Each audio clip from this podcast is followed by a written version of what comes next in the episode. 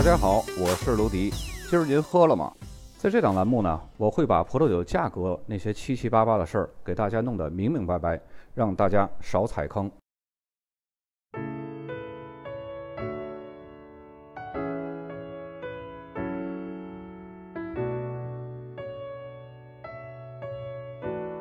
本期节目，咱们来说一下新西兰的第二大产酒区霍克斯湾。霍克斯湾是位于新西兰的北岛，是新西兰日照最多的地区之一。得天独厚的气候条件呢，使得这里水果香甜可口，因此呢，也有了“水果天堂”的美名。同时，这里还是新西兰顶级的葡萄酒产区。新西兰经典葡萄酒之路就是从这里开始的。早在1851年，天主教教士们就在这里种下了第一株葡萄藤。位于内皮尔塔拉戴尔区最古老的名胜酒庄，就是这些天主教教士们种植葡萄藤的发源地。以前呢，这里是叫传教士酒庄。这里出产的红白葡萄酒都是属于新西兰顶级葡萄酒，有着颇具影响力的国际声誉。名胜酒庄在新西兰的地位呢，相当于美国的蒙大维酒庄和澳洲的奔富酒庄。在众多的酒庄和葡萄园当中，既有跨越多个产区的大型酿酒公司，也有家族经营的小型精品生产商。酿造优质的葡萄酒是他们共同的使命。悠久的历史和郁郁葱葱而且多产的土地，令霍克斯湾成为了一个杰出的葡萄酒旅游文化圣地。火山爆发、地壳运动以及河流的冲击力量，使得这片土地呢形成了多达二十五种不同的土壤类型。在这里，酿酒师们可以尽情地挥洒他们的灵感，酿制出堪比艺术品的佳酿。这里的葡萄酒风格也是随着多种多样的地势变化而变化多端的。产区内的葡萄园和品酒室几乎遍布了所有的平原、山坡、河谷和沿河峭壁。如果到这里旅游呢，各种风格的酒庄可一一体验。在不同的季节，还会有多种不同主题的美食美酒庆典。霍克斯湾距离首都惠灵顿以北三百公里。奥克兰以南三百六十公里是新西兰最温暖的地方之一。得天独厚的自然条件呢，使这里成为赤霞珠、梅洛、希拉等酒体饱满的红葡萄酒的最佳产地。它有着和波尔多、梅多克极其相似的气候条件，栽培了许多不同的葡萄品种，其中所培育的霞多丽在新西兰堪称一流。这里坐落着九十多家独立的酒庄，各自专注着酿造最为优质的限量葡萄酒。霍克斯湾的气候是属于阳光充沛，总热量呢大约介于波尔多和勃艮第之间。海洋气候的影响缓和了夏日的炎热，从而呢可以实现漫长的生长季。周边的高地起到了避风的作用。然而，霜冻在一些内陆地区呢仍是一个很大的威胁。生长期比较凉爽和潮湿的天气偶尔会造成问题，但是当地排水性良好的土壤能够帮助削弱其带来的影响。土壤为这里的葡萄种植和葡萄酒风格带来了重大的影响。平原上的葡萄种植密集，土壤表层为冲积土，覆盖在沙砾土壤之上。哈弗洛克周边的土壤是由沙壤土和其下层的粘土组成的，而黑斯廷斯的周边都是壤质粘土。红金属和著名的贫瘠而且多石的吉布利砾石区是本区最值得一提的地方。周边起伏的山丘地带是由粘土和石灰石土壤组成的。布里奇帕地区有着赫里汤加平原土龄最高的土壤。这些地区之所以独特，是因为土壤中包含了那些不那么肥沃，而且排水性良好的冲积土，或者是风化后的灰土、黄土以及底层的沉积物。虽然新西兰是以活力十足的长相思和黑皮诺而闻名的。这也是得益于新西兰第一大产区马尔堡的得天独厚的自然条件，但是这个地处南太平洋的岛国也出产着丰富的波尔多风格的赤霞珠混酿。新西兰每年的赤霞珠、梅洛和希拉的精品酒有百分之八十以上都是来自于霍克斯湾。这里的赤霞珠、梅洛混酿的葡萄酒集合了旧世界葡萄酒的上等结构和新世界葡萄酒的纯正水果风味于一身。这个产区的新贵则是带有泥土气息的希拉。可以说，除了霍克斯湾以外，新西兰没有任何的其他产区可以酿造出如此饱满、优雅、成熟的红葡萄酒。而霍克斯湾的一些霞多丽极其复杂优雅，在新世界中呢，也可以说是独树一帜。赤霞珠和梅洛的混酿一直是霍克斯湾的招牌红葡萄酒。最好的酒都是以大比例的赤霞珠来混酿。这些波尔多混酿葡萄酒呢，展示了成熟的黑莓、李子、鼠尾草，还有微妙的草药风味以及细腻的单宁。它们有能力去驾驭宏大的结构，在力量和优雅之间取得平衡。集中的风味和清新的酸度反映了海洋气候和砾石土壤的优良风土条件。然而，这些葡萄酒的高品质自然也离不开酿酒师的卓越技艺。他们将赤霞珠的宏大结构和细腻与梅洛的明亮集中的表现力相结合，造就了霍克斯湾波尔多混酿的非凡潜力。坚实成熟的单宁和提神的香气为这些葡萄酒增色不少。与那些来自温暖气候的葡萄酒不同，它们保持着清新、优雅和活泼。正是这些品质和特点，也为他们的长期瓶中发展奠定了基础。由于霍克斯湾的梅洛种植量和产量是赤霞珠的三倍，所以更多的混酿葡萄酒呢是以梅洛为主。这种风格就非常类似于波尔多的格拉夫，具有非常的细腻和柔和感，并且呢有时还会加入不同比例的深色辛辣的马尔贝克和带有红色水果香气的品丽珠，以及带有香料味的小味多。这样可以增加混酿的复杂度。极品的单一梅洛酿造呢，风格和波尔多右岸的波美猴极其相似。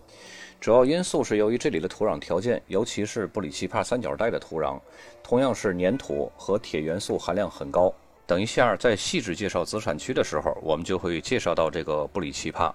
说到霍克斯湾的混酿风兴盛呢，当然还要提到被誉为新西兰赤霞珠之父的汤姆麦当劳。这个麦当劳人家不是做汉堡的啊，而是酿红酒的。在一九六四年呢，汤姆麦当劳带着一只霍克斯湾的赤霞珠和一只马格酒庄的一级庄，分别呢套进了这个盲品袋子里，一起放在这个法国著名的葡萄酒评家餐桌前。酒评家品尝之后呢，认为这是一款非常少有却又极具说服力的葡萄酒。这款酒啊，足以证明新西兰的葡萄酒一样可以呈现出高品质的葡萄酒风采。而这一支葡萄酒呢，就是由汤姆麦当劳亲手酿造的1949年年份的赤霞珠。说到这儿呢，咱们说一个题外话。其实找五大一级庄碰瓷儿呢，是酒圈一个快速出名的惯用手段。比输了无所谓，不丢面子；赢了那可就赚大了，一夜爆红。所以说，那些想火的小网红去找大 IP 叫板，不是现在的现象，也不是中国特有的现象，而从那个时候老外就给咱们打了样。咱们接着说这个汤姆麦当劳，他在十九岁的时候呢，由于精湛的技艺和酿酒天赋，被霍克斯湾一家规模很大的酒庄庄主看中了，而且呢，将酒庄全权交给麦当劳来管理了。从此呢，汤姆麦当劳有了更大的发挥空间和更雄厚的实力背景，他的酿酒理念呢，由此也在霍克斯湾受到推崇，并且直接影响了现代霍克斯湾葡萄酒的风格。新西兰葡萄酒界也就把汤姆·麦当劳誉为新西兰赤霞珠之父。在他退休之后呢，他所管理的酒庄被同行收购了，并且改了名字，就是大名鼎鼎的教堂路酒庄，并且呢，教堂路酒庄把最好的赤霞珠命名为汤姆，并且把这个酒庄的酒窖呢命名为汤姆·麦当劳酒窖。如今的教堂路酒庄命名为汤姆的最好的酒呢，不仅仅是赤霞珠了，还有霞多丽干白。汤姆呢，俨然成为这个酒庄的顶级旗舰系列酒，以此呢来纪念汤姆麦当劳为霍克斯湾甚至是新西兰整个酒业做出的贡献。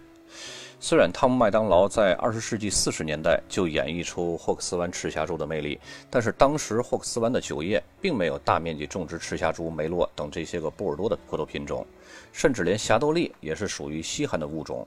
而雪莉、波特以及一些由杂交品种酿出来的葡萄酒呢，才是早期霍克斯湾葡萄酒的主力军。赤霞珠、梅洛和霞多丽在当时呢，并不被当地人看好。直到七十年代中期，一批毕业于澳大利亚酿酒专业的酿酒师，以及另外一批带着欧洲酿酒经验的酿酒师落户到了霍克斯湾。他们的抵达为霍克斯湾的酿酒事业注入了新的动力。霍克斯湾呢，从那时开始注重葡萄园的选址。并且针对葡萄园的特殊风土条件来种植适合的葡萄品种。于是，时隔多年，在2009年的2月，来自霍克斯湾吉布利砾石区的酒，这个吉布利砾石区是霍克斯湾最出彩的一个资产区啊。他们呢，再一次找到波尔多一级庄来碰瓷儿。这次呢，包括知名的酒评人和众多的 M.W，也就是葡萄酒大师，一致对霍克斯湾的混酿给出了好评，并且评价霍克斯湾会是继纳帕之后又一个能同鼻祖，也就是波尔多来抗衡的一个产区。相比赤霞珠和梅洛，霍克斯湾酿酒师们呢，对于希拉的了解和酿造时间并不长。一开始只是零零星星的几家酒庄在种植，直到三十多年前才开始渐渐地引起酒界的重视了。直到今天，希拉的种植也仅仅占了霍克斯湾百分之八的种植面积。可是高质量的霍克斯湾希拉呢，已经开始引来不少世界葡萄酒大师的关注了。其中吉布利利什区可以说是种植希拉葡萄品种最成功的区域，并且呢，已经取得了丰硕的成果，俨然已经成为了整个霍克斯湾地区的新贵。霍克斯湾的希拉充分反映了当地凉爽的气候，白胡椒、芳香的紫罗兰花瓣和甘草的味道格外引人注意。与来自加州或者是智利等炎热气候的希拉相比呢？霍克斯湾的希拉通常具有较高的酸度，给人的印象呢是更清新、更细腻的红色水果和黑色水果的风味儿。霍克斯湾的希拉呢和邻居澳大利亚的希拉子风格是不太一样的。这里的希拉呢没有澳大利亚的希拉子那么奔放和狂野，却多了一份类似于法国北罗纳河的细腻和紧实。与此同时呢，也有不少霍克斯湾的酿酒师借鉴了罗地丘的传统酿造风格。把少部分的维欧尼白葡萄加入到希拉当中一起酿造，为希拉带来更具有魅惑力的香味儿。与著名的艾米塔基或者是罗地丘的希拉一样，上等的霍克斯湾希拉葡萄酒有着丰富的层次，香气十分复杂，深色的浆果、黑醋栗、樱桃、咖啡、牛奶、巧克力、黑橄榄、木炭以及一些豆蔻的气息。由于这个地区海风的降温作用呢，它的余味儿往往是非常紧凑而且集中的。而单宁则是典型的细粒或者是粉状，用文艺范儿的描述词呢，就是天鹅绒般的感觉。霍克斯湾的霞多丽是接近于奢华的，微妙的酸度和矿物质的风味展现了这个品种丰富的潜力。作为该地区的旗舰白葡萄品种呢，好的葡萄酒在口感上有很强的冲击力和集中度。酒体圆润饱满，质地优雅，集中的果味儿倾向于水蜜桃、油桃和葡萄柚，而橡木桶发酵呢，则会带来腰果和面包片的风味。同时呢，海洋的影响提供了清脆的酸度支撑，使酒体保持消瘦，并且呢，让碎石般的矿物质感闪现出来。最顶级的霍克斯湾霞多丽往往来自于靠海的地区。霍克斯湾的长相思呢，则保留了新西兰标志性的活力，同时又比凉爽的马尔堡表现出更多的成熟的热带水果的风味儿。在优质的长相思当中，你会发现从柚子、番石榴、青柠和白油桃的香气，到西番莲、菠萝、葡萄柚、翠栗和海盐的味道应有尽有。将优质的长相思葡萄酒用橡木桶陈酿，这种趋势呢是越来越明显了。这可以发展出更多复杂的香气。比如接骨木花、罗列以及烟熏和饼干的味道，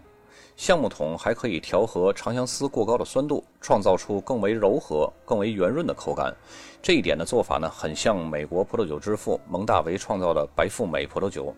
其实它也是模仿了法国卢瓦尔河的普伊富美的长相思过桶的酿造工艺。为了纪念灵感来源于普伊富美，所以它呢给它过了桶的长相思干白叫做白富美。具体美国的白富美和长相思还有其他的区别，我们到了《葡萄酒进化论》栏目讲到长相思篇章的时候再细聊。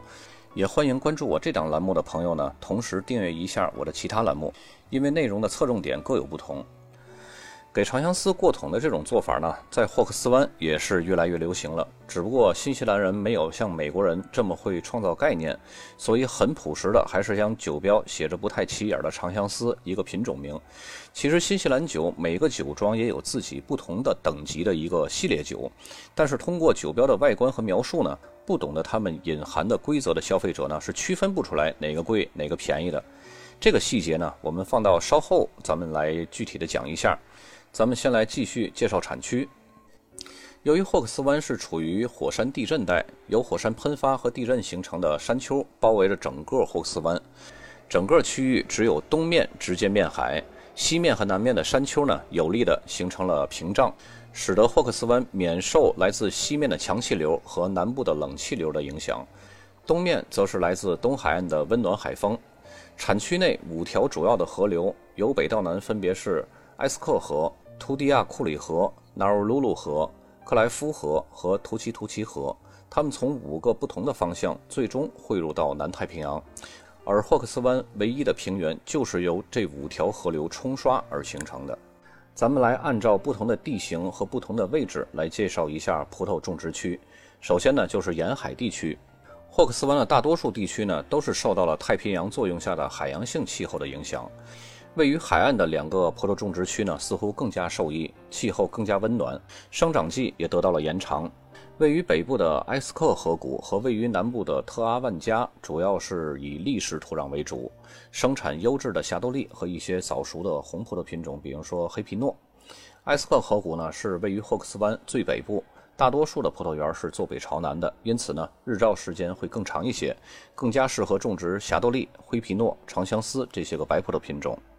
第二个区域呢，就是冲积平原，这里的葡萄种植起源很早，如今的种植范围呢，更是相当的广阔，土壤和微气候环境极其多样，这里的葡萄酒品种和风格也是一样丰富多彩的，在哈弗洛克和内皮尔之间。呈扇形展开的这片平原呢，就是由河流冲刷而形成的，交错分布着砾石河床，排水性良好的冲积土壤以及碎石梯田，为葡萄的种植带来了得天独厚的土壤。这里有最出众的贫瘠的内陆区域——吉布利砾石区，还有布里奇帕三角区，是本产区一些最优秀葡萄酒的来源地。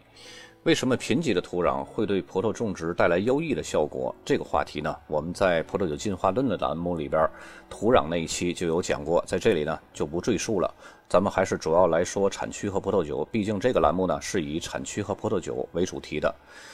我们来分别介绍一下冲积平原的这两个主要的地区。吉布利砾石区，这是霍克斯湾最出众的一个法定资产区了。这个名字呢，完全和法国的波尔多格拉夫是很相似的。主要的原因呢，也就是因为两者的土壤都是由沙土砾石组成的。这个法定产区呢，完全是按照土壤的成分来划定界限的。产区具体位置是位于霍克斯湾的中部罗斯山的山脚下。罗斯山是当地一个非常著名的徒步爬山旅游的一个拍照圣地啊。早期的地壳变动呢，改变了纳尔鲁鲁河的河道，而旧的河道就成为现在吉布利砾石区的土壤结构。在这里呢，年平均气温要比大多数霍克斯湾地区的气温呢高零点三度。也正是这微乎其微的零点三度，使得这里拥有了种植红葡萄品种的绝佳气候。波尔多主要红葡萄品种和希拉就成为了这里的主力军。同时呢，一些霞多丽表现的品质一样的不同凡响。布里奇帕三角带是位于吉布利砾石区南部的一个产区，这里土壤呢是以红色粘土为主，含有大量的金属铁成分。类似于波尔多右岸的波美猴产区的土壤成分，正是这个原因呢，于是梅洛就成了这里的主力军。表层的红色粘土为梅洛带来了丰富的口感和深度，而深层的沙砾土壤呢，更能有效地排出多余的水分，使葡萄果实的含水量不那么高，从而提高葡萄酒的浓郁度。第三种地势类型呢，就是山坡地。为了寻求土壤和海拔所带来的葡萄酒差异性呢，山坡地也就被不断的开发了，同时也为内陆的葡萄园提供了保护，使得它们呢免受霜冻。这里主要是种植红葡萄品种，哈弗洛克的周边和马拉卡霍山坡地等子产区很早就开始种植了葡萄，并且出产着高质量葡萄酒。说完山坡地的地形呢，接下来就是河谷区。五条重要的河流跨过霍克斯湾西部受到气候保护的内陆山脉，蜿蜒抵达东部海岸。它们共同造就了霍克斯湾葡萄种植区的多样地形，使得这些葡萄种植区呢有着得天独厚的地理优势。海拔变化起伏，阳光充足，土壤类型多种多样。尤其在较高海拔的地区呢，出产着优质的霞多丽、长相思、灰皮诺和黑皮诺葡萄酒。图迪亚库里河流经特达莫河谷地区。这里呢，秋天降雨比较多，比较适合种植早熟的霞多丽葡萄。同时呢，特达莫地区也是出产霍克斯湾最好霞多丽葡萄酒的地区。在麦德山峰的庇护下呢，图奇图奇河谷种植区免于受到南部冷空气的影响，是出色的红葡萄酒产区，而时常也会生产出品质极高的霞多丽。随着葡萄种植深入内陆。霍克斯湾中部的石灰岩土坡也开始产出颇有前景的芳香型葡萄酒。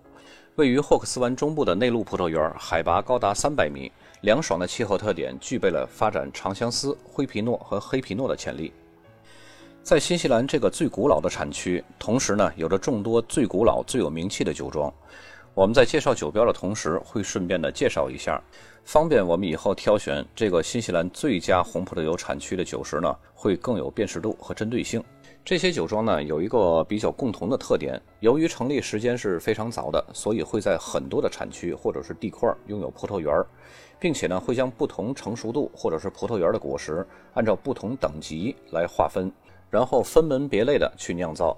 我们在刚刚也说过，新西兰的酒每个酒庄呢也有自己不同的等级的系列酒。在这里呢，我就帮大家梳理总结一下。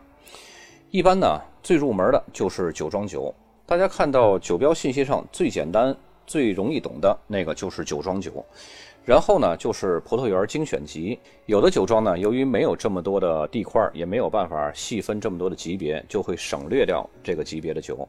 再然后呢，就是珍藏级，或者是酿酒师珍藏级，一般都会是单一园的葡萄，或者是橡木桶陈酿时间稍微长一点的，而且呢是大比例使用新橡木桶的。再往上呢，就是旗舰款，就是酒庄最好的系列酒。一般呢，各个酒庄给旗舰款取的名字会各有不同，但是呢，所取的名字能够非常明显的体现出它在这个酒庄的旗舰地位。更有个别的酒庄呢，会在极佳的年份才会产出一些位于天花板顶端的酒。这种酒呢，一般在终端消费市场不会销售，都是酒庄大客户或者是酒庄资深会员才有资格购买。而这种酒呢，一般取的名字呢会非常抽象，有的甚至不会显示更多的酒标信息，因为不对终端市场销售，只卖给熟悉本酒庄的人，那自然无需多言去描述这款酒。总体上呢，新西兰的葡萄酒对于市场的定位是十分准确的，主要面对的是中产阶级的消费群体。它没有过于昂贵、让人望尘莫及的酒，即使是在当地被作为国礼赠送给国外的王室或者是外国政要的膜拜酒，十级酒庄的拉露斯，市场的均价呢，也仅仅是五大名庄的二分之一或者是三分之二。由于这个价格定位呢，也使得新西兰葡萄酒没有口粮酒，没有流量酒。起步价都得在精品入门酒，一般市场价位在两百块钱左右的。然后他们有一个规律，就是每上一个层级呢，价格都会涨二百到三百不等。当然，这个呢还要看酒庄的自身条件和所酿的酒的品质。我们在介绍酒标的时候呢，也会按照每个酒庄不同的级别的系列的酒标来介绍。接下来咱们来看酒标了啊。首先第一张酒标，右边的箭头指向的是酒庄名称埃斯克谷酒庄，左边箭头上面的箭头指向是梅洛赤霞珠，这是一个混酿。然后梅洛赤霞珠下面是霍克斯湾。当然这瓶酒呢上面没有其他更多的信息，所以这瓶酒呢就是埃斯克谷酒庄一个酒庄酒入门款。接下来酒标呢也是埃斯克谷酒庄的，但是这个酒标非常非常模糊啊，上面。它本来它这是一个珍藏级别的，但是呢已经模糊的看不见了，只能通过这些个字形呢看到是吉布利历史区的，下面呢是赤霞珠和梅洛，那么说明这个吉布利历史区肯定要比刚刚那个霍克斯湾要好一些，因为毕竟它是霍克斯湾的一个子产区嘛。第三个酒标呢比较出名的一个酒庄了，百奇酒庄，在新西兰的酒庄排名里边呢，它可以排到前五名的啊。右上角箭头就是百奇酒庄，然后右边中间的箭头是霍克斯湾，然后左边的上面的箭头呢，指向的是酿酒师珍藏。这个级别呢，就要比百奇酒庄的酒庄酒要高一个级别的，就是那个刚刚我们说过了珍藏级。然后下面的左边的箭头呢，是指向的葡萄品种梅洛，这是一瓶梅洛单一酿造的。然后再下面的箭头指向的是单一园，通过梅洛单一品种酿造，还有这个单一园。可以判定这瓶酒是非常优质的，它的价格应该会比普通的珍藏会贵一些，并不是因为它是酿酒师珍藏就会贵，而是因为它是单一园儿。接下来这瓶酒呢，还是百奇酒庄的，大家看到右上角箭头指向就是百奇，然后这个系列是什么系列呢？就是百奇酒庄的一个非常高端的一个系列，叫掌门人系列。右边的中间箭头指向的就是掌门人系列，然后产区呢是吉布利历史区。然后在它的下面也写上这个霍克斯湾，大家都知道这吉布利历史区呢本身就要比霍克斯湾就要更经典一些，然后它这个系列这个名称的气势明显要比刚刚那个酿酒师珍藏要更宏伟一些，所以这瓶酒可以判定它就是百旗酒庄的一个比较高端的一个酒款。再接下来这酒庄呢，是一八五一年诞生的。就是刚刚我说那个传教士种第一颗葡萄，它不仅仅是霍克斯湾的第一家酒庄，同时呢，也是整个新西兰的第一家酒庄，也是我个人最熟悉的一个酒庄，因为我们有这家酒庄的中国地区的独家代理权。咱们来看一下这个酒标啊，这个酒标右上角显示的就是名胜酒庄。然后右下角呢显示的是品种梅洛和赤霞珠，左边呢显示的是霍克斯湾，这个上面也是什么信息也没有，那么可以判定这个就是名胜酒庄的一个入门款，就是酒庄酒。那么接下来的酒标呢，大家看到右上角箭头一样是名胜酒庄，右下角的箭头呢指向的还是葡萄品种梅洛和赤霞珠，然后左边的中上部的箭头指向是霍克斯湾，然后左下角的这个箭头指向是珍藏系列。这个珍藏系列就要比刚刚那个酒庄酒的入门系列要贵一些。再接下来的酒标呢，还是名胜酒庄的。为什么我要说名胜酒庄的酒标比较多呢？并不是因为我们是他们的代理，而是因为他们家的酒款系列是非常全的。从刚刚我说过那几个系列，他们家几乎全都有。所以用他们家的酒来举例子呢，可以有一个一贯性，省得酒庄跳来跳去的。咱们接着看这酒标啊，右上角箭头依旧是名胜酒庄，然后右下角箭头呢指向的是霍克斯湾，然后左边的靠上部的箭头呢是宝石系列。你听着这宝石系列就要比刚才那个珍藏系列就要高一级，对不对？其实这就是高一级的。然后呢，左边靠下的箭头呢是吉布利历史区。其实右下角这霍克斯湾写与不写都无所谓，因为吉布利历史区就已经代表了更高的一个产区的等级了。刚刚那个宝石系列呢，已经是名胜酒庄的一个旗舰款了。然后接下来这个酒标呢，大家要识别的是什么呢？就是刚刚记得我跟大家说过，有一些酒庄，他们只在某些特殊的年份才会产一些酒，而且这些酒呢，不会对这个终端的消费市场来销售的，只是对自己的大的客户或者是资深的 VIP 来销售的。这个就是名胜酒庄突破天花板的一个酒款，叫休切特系列。大家看到右边箭头依旧指向是名胜酒庄，但是名胜酒庄上边呢指向的就是这个酒款系列的名称休切特，然后酒款的左下角指向的是吉布利历史区，然后右箭头指向的是希拉。刚刚在介绍产区和葡萄品种的时候，我也跟大家提过，希拉如今在霍克斯湾的地位以及它的身份是多么多么的牛。再接下来的酒标呢，是一个比较出名的叫维达尔酒庄。大家看到右边箭头指向的就是酒庄名维达尔，然后右下角呢指向是希拉，然后左边的箭头指向是霍克斯湾，其他的信息没有，所以这瓶酒呢就是一个维达尔酒庄酒，也就是一个入门级。再接下来酒标，大家看到右上角箭头也是指向维达尔酒庄，然后右边靠下的箭头呢是梅洛和赤霞珠品种名，然后品种名的下面呢指向的是吉布利历史区，是它的产区。左边靠上面的箭头指向的，其实也是靠右边这个字，在一个横线的上面就是 Reserve，这是一个珍藏系列，呃，可以说是维达尔比刚刚那款酒庄酒呢要高一个级别的这么一个系列。再接下来的酒标呢，这也是维达尔酒庄的右边的箭头，看到就是维达尔酒庄的名称，然后右边靠下的箭头呢指向的是希拉葡萄品种。然后左边的靠下箭头呢，指向是它的产区吉布利历史区，几乎所有的好酒都是吉布利历史区啊。然后再往上一点呢，左边的这个靠上一点箭头就是传奇系列，由此可以判定这个传奇系列肯定要比刚刚这个维达尔酒庄的那个珍藏系列要高一个级别。再接下来酒庄呢，也是一个非常有名的教堂路酒庄，就是刚才那个汤姆麦当劳那个酒庄。嗯，大家看到右边的箭头就是指向教堂路酒庄，然后左边箭头指向就是麦当劳系列。这个麦当劳系列呢，应该是它的一个酒窖系列，这个还不算是它的最顶级的这么一个系列。然后它系列的下面呢，左边靠下箭头指向是产区名霍克斯湾。